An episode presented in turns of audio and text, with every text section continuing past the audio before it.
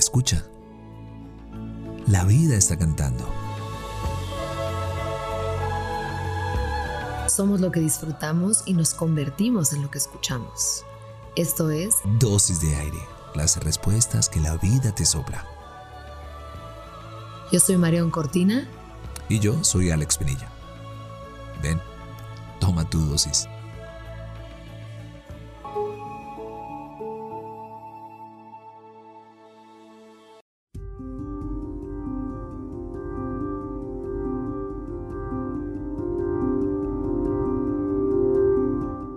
Si queréis creerme, bien. Ahora diré cómo es Otavia, ciudad telaraña. Hay un precipicio entre dos montañas abruptas. La ciudad está en el vacío, atada a las dos crestas por cuerdas y cadenas y pasarelas.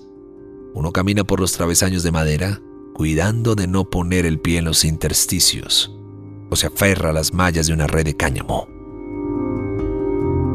Abajo no hay nada en cientos y cientos de metros. Pasa alguna nube se entrevé más abajo el fondo del despeñadero.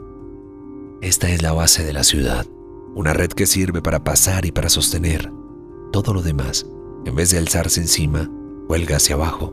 Escalas de cuerda, hamacas, casas en forma de bolsa, percheros, terrazas como navecillas, odres de agua, piqueras de gas, asadores, cestos colgados de cordeles, montacargas, duchas, trapecios y anillas para juegos y teleféricos, lámparas, tiestos con platas de follaje colgante.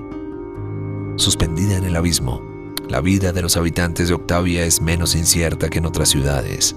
Saben que la resistencia de la red tiene un límite. ¿Te imaginas?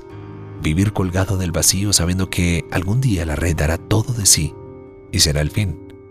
¿Cambiarías algo de tu día a día sabiendo que tu ciudad tiene fecha de término? ¿Mañana? Una ciudad misteriosa sobre zancos.